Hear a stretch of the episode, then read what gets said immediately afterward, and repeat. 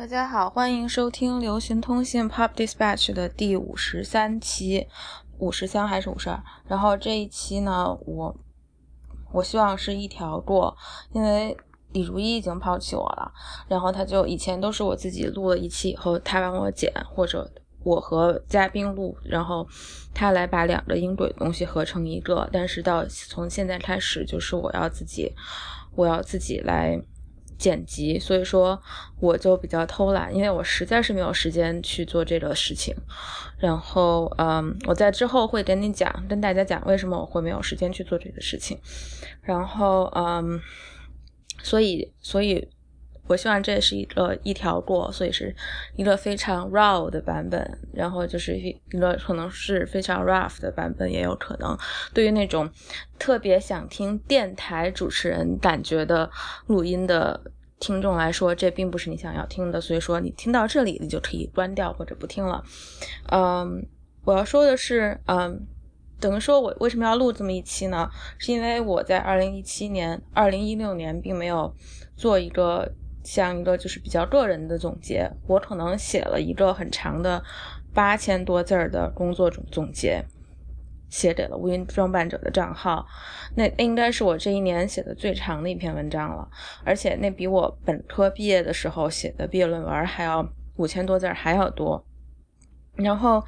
嗯，讲的就是我主要是和。我做我这个餐厅的这个市场和创意和还有 PR 工作的时候，是怎么和美国的媒体工作的，或者我工作的一些细节吧。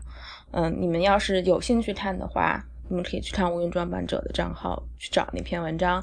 就是新年第一天或者是二零一六年的最后一篇吧。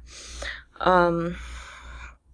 然后其实我要说的是很简单，这一期的。播客呢，可能也就只有，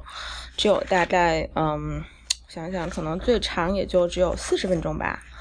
或者，嗯，也没有，不会有四十分钟，就可能有个半个小时，我觉得应该就不得了了。然后，因为现在是纽约时间的一月，呃，一月十八号的晚上九十九点十五分，嗯，还有十天就是农历新年了，所以说我准备在这个时候。把这个播客录了，就等于说是，就是你还有了中国新年摆在那儿，你还可以做一次计划。所以说，我就先总结一下。然后我觉得二零一六年是怎么说呢？属于自己的时间是很少的，大部分时间是属于工作的，可能有百分之七八十时间是属于餐厅这个工作的。但是我可能，嗯，所以做自己或者写或者画的这方面的工作，可能有。嗯，将近二十个 project，这样就是有二十个什么，包括画画和写东西，有这么多东西吧。嗯，我在那篇给乌云的总结当中，嗯，所以这就感觉是你的一个爱好，并不是说你是一个嗯，并不是说你你是在你做你的爱好，当然你没有什么目的了，不过是有目的的。我是我明年是要申请，我今年是要申请这个。嗯，EB One 的绿卡的，然后嗯，所以我今年还会就是在我工作之外的时间都特别抓紧，就是写东西或者画画，然后嗯，就是当然虽然我的已经差不多了东西，但是我觉得应该就是你觉得锦上添花或者更保险一点吧，是这样一个这样一个概念，然后所以所以呢，我就觉得。这二零一六年其实最大的挑战，并不是我在工作总结当中写的，把我们的餐厅可能在三个月以内，然后我就是这个好面馆，就是和朱女士一起努力，然后在我们做好我分内的工作，当然分外的工作我也有在认真在也有在做，然后呢，就是把餐厅做到了，就是三个月以内得到了所有就是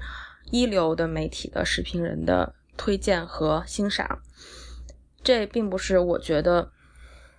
挑战最大的工作，挑战挑战最大的部分。你可能觉得我又开始装逼了，但是真的就是，我觉得，因为这是我在开餐厅之前我就有这样一个预期，然后我觉得我能做到这样，然后呢，就是反正我觉得这并不是一个很巨大的挑战，因为觉得我是可以达到这个水平的，而且我我有能力，或者是我的 network。是能够做到这部分，而我并不是为了，而我的这个 network 就是很 personal 的 network，就不是一个我为了要把餐厅做成一件事情，我很有目的的去认识了一群人，然后这群人，嗯，就是可以帮我帮我做到这这种事情，或者是这群人他们有这样的影响力，能把我们餐厅就是在最开始试吃或者是怎么样，就把这个事情带，而而这些人只是。我的朋友就是我很没有目的去认识的一群我喜欢的人，然后他们都很帮忙，就是所所以说在这里很想感谢在最开始试吃的时候来吃的那些朋友，不管当然是美国人嘛，他们已经听不懂了，所以说我会在过新年之前给他们发一张贺卡，感谢他们在二零一七、二零一六年对我的帮助和嗯对餐厅的帮助吧，然后嗯。所以，而且就是还有什么，就是那些很微妙的，比如说什么回邮件的口吻呀，或者是你在嗯 social media 上东西的内容的这种呈现，或者是呃口吻这些写写这些，我觉得这个这个谢谢我自己吧。然后因为没办法，就是我可以做到这个，并不是所有人可以做到这个，所以嗯。之前会有朋友，就是两半个月以前，还是三个多星期以前，就有同样是做餐厅的朋友就问我有没有，就是就是像我这样，就是说做这样这一件工作，就嗯能要把它做的好像非常喜欢，然后嗯能做的那么好的人推荐给他做给给他的餐厅做这样一个 PR 什么的，然后我就说。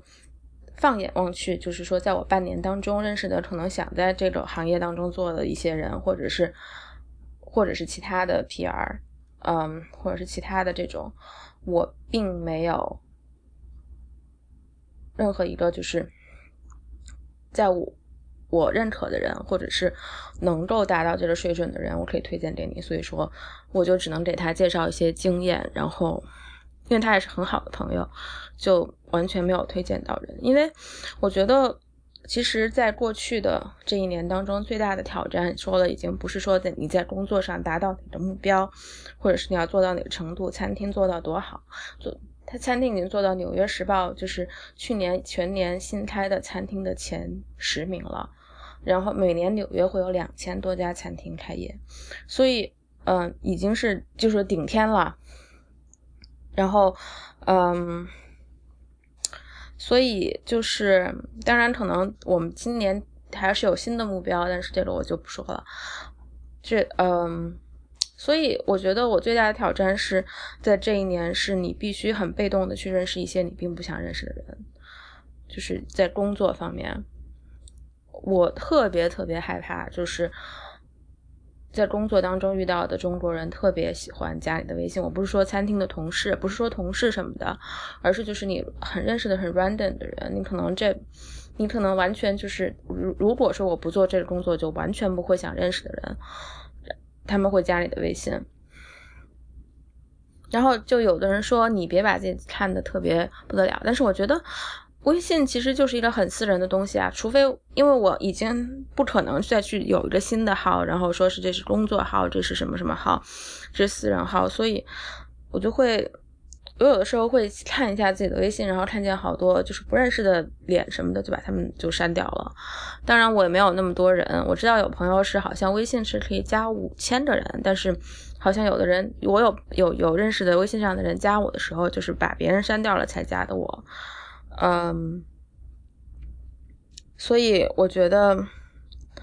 但是这还是一个自己在寻找平衡的过程吧。你的工作和你自己，嗯。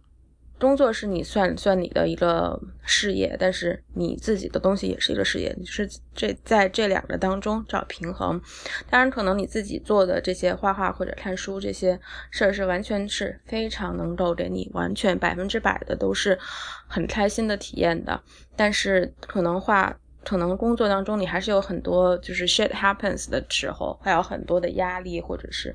嗯，你跟人解释也解释不清楚，然后你。别人会觉得哦，你做到这样是很很自然而然的，但是你真的要付出很大的努力，你还得有很大的责任心才能去做到这样的事情。我觉得很多人是很难理解这一点的，然后他们可能就觉得，哦，你你能做成这样，不是不是应该的吗？然后我就觉得，确实是我可以做成这样是应该的，但换了我，你能做成这样吗？你就你干嘛就是这么评论？好像这，呃，就是感觉别人做做成了什么事儿都很容易一样。然后，嗯，那有的时候就是像我妈妈说的，就是说，有时候我可能做事情的效率很高啊，或者是我写东西或者是画东西的效率，或者是成品的效果都比较好，但是就很高，别人就会觉得你做这件事情很容易。我觉得怎么说呢？你要达到一个做这件事情很容易，然后成品出品的速度高或者的的程度，你还是需要很大的积累的。当然了，这样说来可能我又在装逼了，因为肯定觉得我又在装逼了，因为我也没有学过画画。然后我觉得很多人会很认真，嗯，会很认真的去学或者是理解去看，但是有我觉得有的。感觉方面的东西，真的不是说你是去看去理解就能够学到的。嗯，这是说到了说过了工作当中最大的挑战。那么这一年其实就是有时间的时候都是在看书或者是在画画了，然后看的展览或者是看的美剧也没有很多，看电影也没有很多，演出也没有很多，甚至旅行都很少，因为都是旅行就是回国去看。探亲看父母嘛，然后呃，现在录了多少分钟了？现在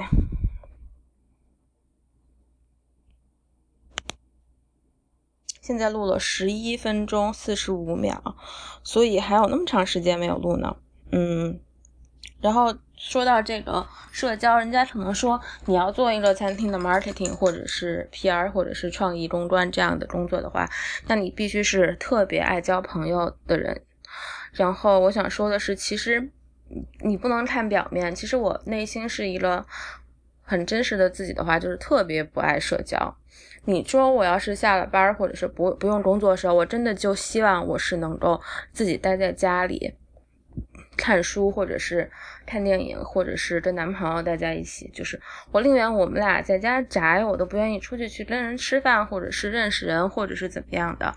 然后之前在朋友圈就看见一个人，就是很 random 的认识的人，然后要要加我微信的人写什么，就觉得周末在家，他是不想和就是周末在家宅的人交往的，时候这种人肯定很没劲。然后我就想，嗯，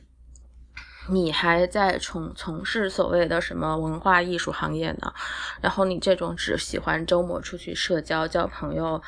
嗯。聊天的人，我真的不想认识，我就特别想把这个人删掉。然后，当然后来也没有删掉了，就于心不忍，手下不了这手。然后，所以还有就是，我想说的是，就是我特别喜欢，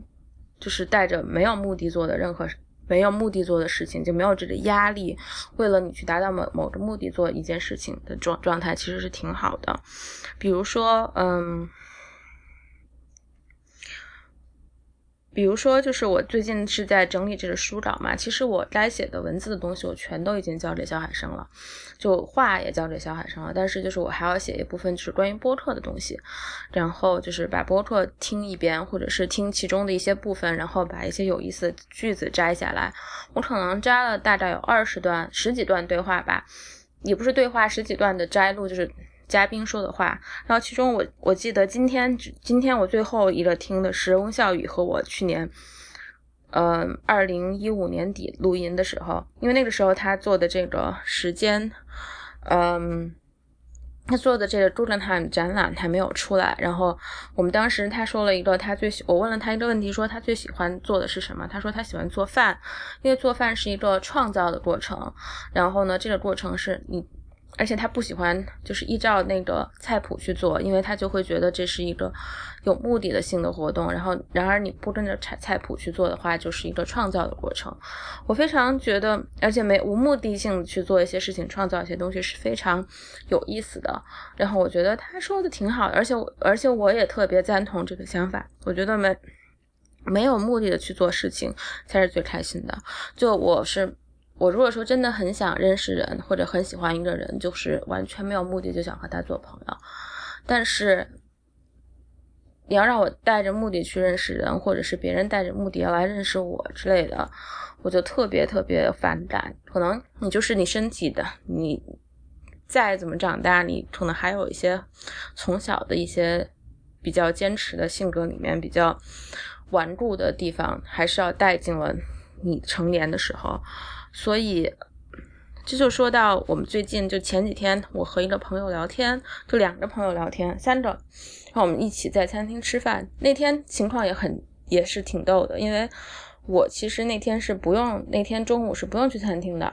然后呢，但是这个朋友另外就介绍我们认识这个朋友说他要带两个人去餐厅吃饭，然后其中一个人，反正这两个人就是他们在，因为我在这里就不会说他们。具体的是谁，然后他们的职业，但他们就是他们自己的领域都是很有建树的，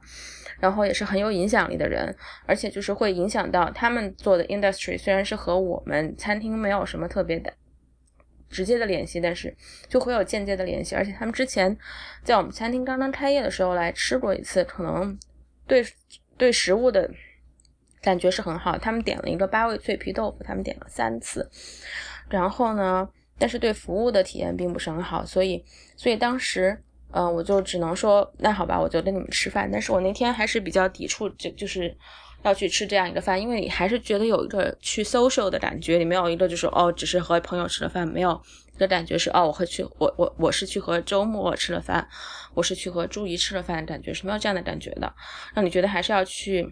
认识一个人，你还是会有一些在社交上的保留，或者是一些姿态。但是后来发现，这两个人都是非常非常，这是一对 lesbian couple，然后他们就是非常直率，而且就是你会觉得你他你会感到你很喜欢他们，然后他们也会，然后能够感觉到他们也喜欢你。然后在这个吃饭的过程当中，所以说他们就说到，因为他们之前都是呃创业圈的，然后美国的创业圈都在。硅谷那边上班，然后嗯，硅谷或者加州那边上班吧。然后他们后来就是在一年以前都离开了加州，然后回到了纽约。然后我觉得他们的感觉就是，嗯。他们就说他们会很不喜欢旧金山，就和就和当时翁笑宇的那一期当中说的不喜欢旧金山是差不多的感觉。然后就说那儿的就是这种创业的人已经不仅毁掉，就是已经毁掉了这个餐饮行业。就是说他们都有一种就是在很有目的性的社交，或者是叫什么来着？有效社交。可能对有，因为国内不是很多人都特别爱聊什么有效社交吗？其实我觉得有效社交就是一种 trophy 社交呀。然后他们就想认识一些人，然后在社交当中达到一些目的，或者是就是，或者是就是达到一个就觉得自己特别给自己感觉很好的一种目的。然后他就说。就说他们也有朋友，就是从加州搬搬到搬回东岸，就觉得说他们去送小孩去幼儿园，然后家长们聊的都是这些创业圈的人，什么我就不提了吧，就是那那几个大家也可能想得出来的，就是在顶层的这些人的名字。然后嗯，然后他们都是很关注一些，他们自己觉得他们关注的是世界上最重要的事儿，但实际上他们都是 obsessive with the same shit。所以，嗯，我当然是我，我很很赞同他们的看法。我也是曾经和中国有一些创业的人认识，然后走的比较近，然后我后来觉得，哎，这些人还挺挺恶心的，然后后来就远离了。在二零一六一六年的时候，我我觉得这是我二零一六年最有成就的事儿之一吧，就是甚至是比在餐厅做更有成就，就是远离了这样一群人。就是他们，我发现他们在认识人或者认识朋友的时候，都是在做作为一种集邮的态度。然后就是他们，不管是写东西什么，还是在 social media 上发，都觉得好像你提到这个人或者 at 这个人，都是一种炫耀。然后直到你他他觉得不是炫耀的时候，然后他就会把你从他你的他从你或者是你对他。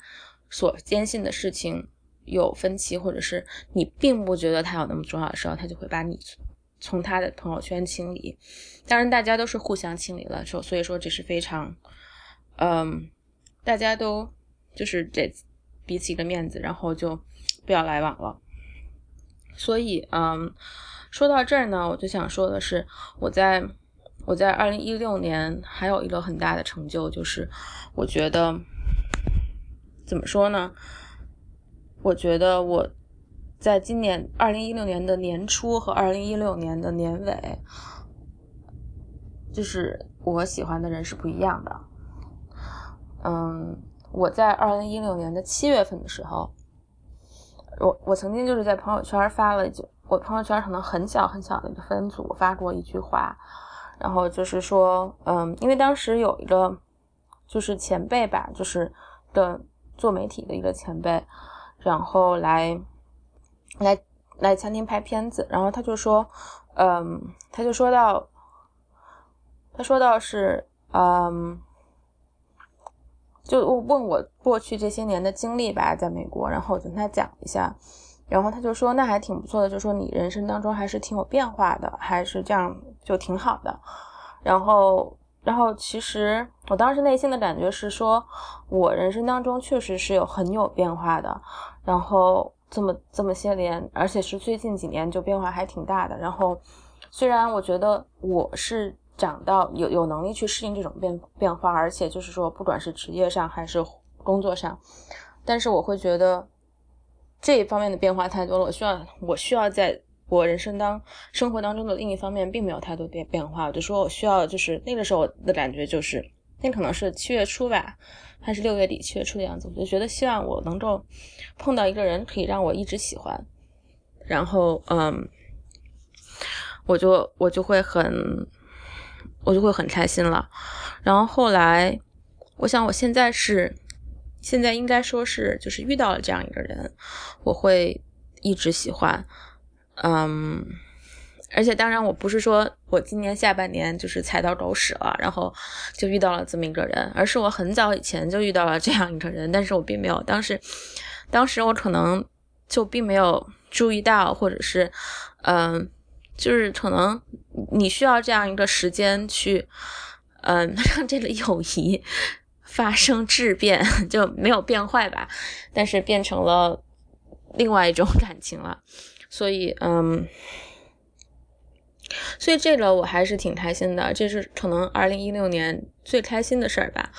就是是这件事情，就是还挺感激，就是遇到我男朋友的。就 但他其实也不是男朋友了啊！不不，他是男朋友，但是他也不是说遇到了。然后，因为我我记得我回北京的时候，我我们俩就是在车上，我就说，嗯，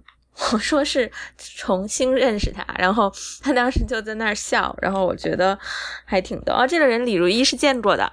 嗯，然后嗯。当时李如一还问他是不是九九零后，然后嗯，但李如一见到他的时候，他还不是我男朋友，所以要是 然后现在李如一可能剪到这里会会坏笑一下，嗯，所以这应该是我二零一六年最开心的事情，然后比过所有的事其他的事情都开心，然后我会觉得我当时就是无心的说的这样，心心里面其实当时说的感觉是挺苍凉的，然后。说这句话还就应验了，我觉得还挺好的。我觉得这方面当然也有我自己的一些勇敢的地方，我也需要表扬一下我自己。然后，所以，嗯，我觉得说到最后就开始说个人生活了，但是我不会，我不会就是在公共的地方说太多关于我男朋友的事儿啊，或者是把鸡毛蒜皮都拿出来说。呃，我觉得没有什么必要，而且我觉得我就会像，就就这种事儿，就我自己自己知道自己开心就行了，偷着乐就行了。然后，嗯，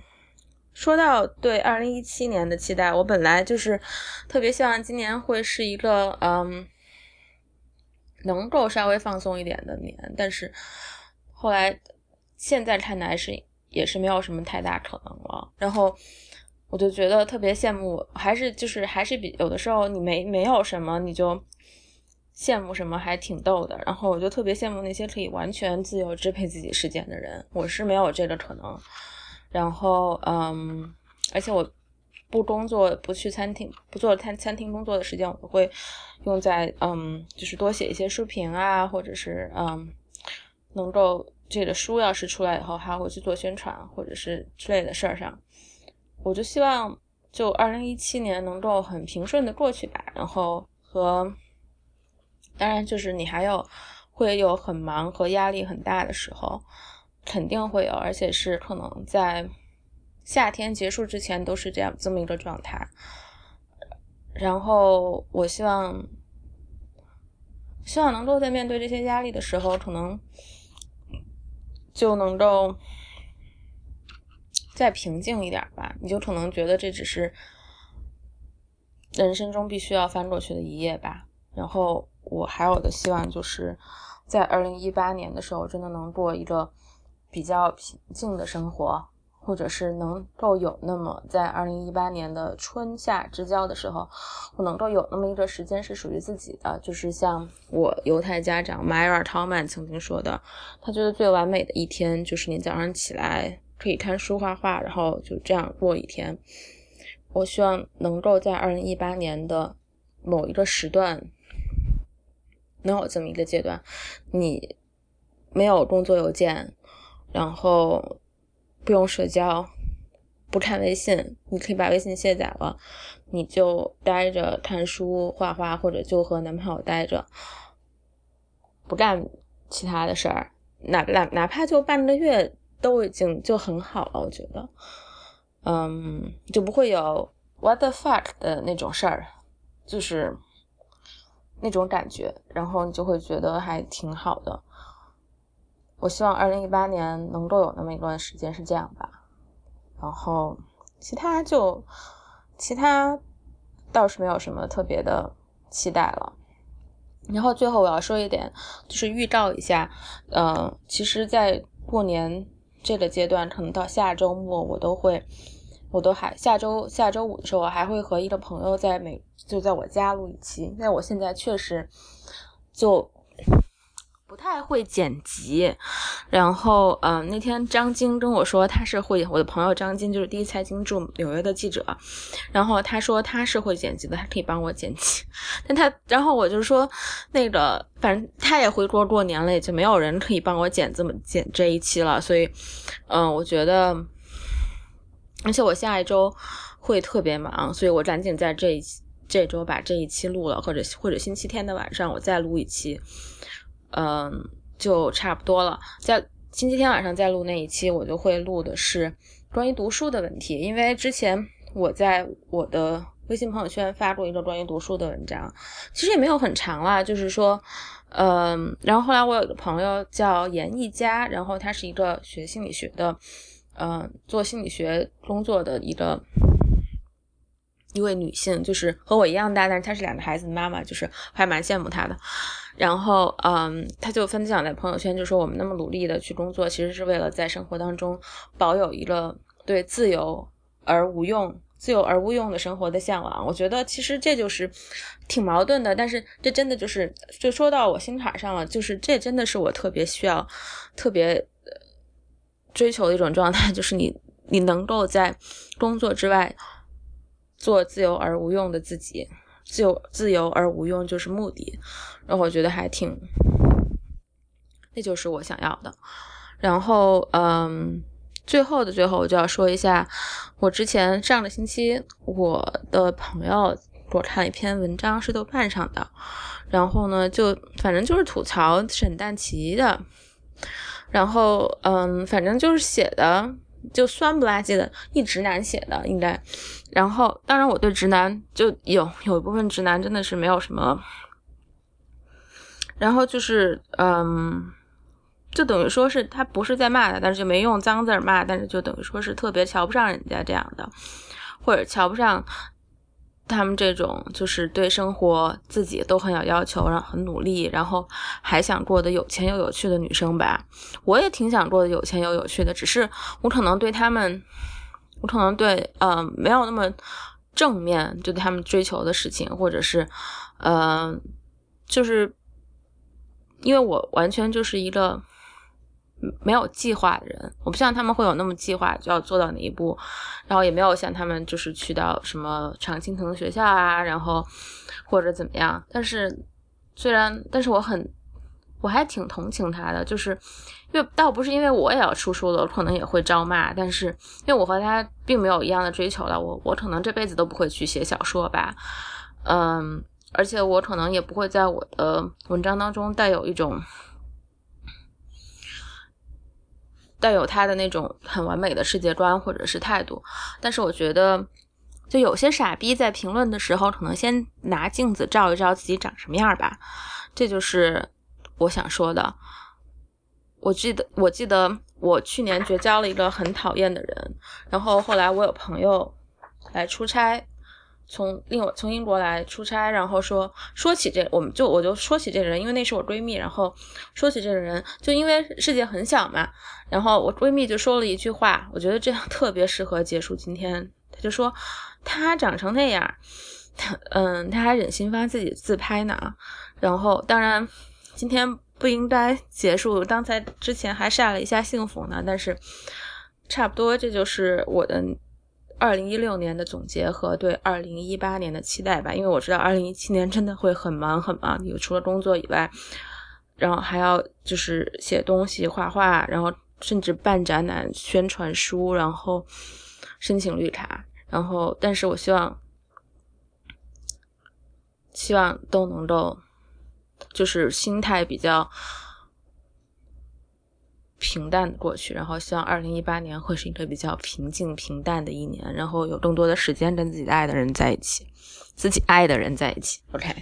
好了，谢谢大家收听这一期的流行通信。然后，也希望大家能够收听这个。IPN 播客网络旗下的其他节目，然后我希望，当然了，最后一个最大的希望就是希望二零一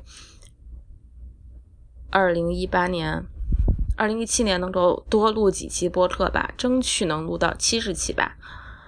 这是我对这一年另一个期望了，谢谢。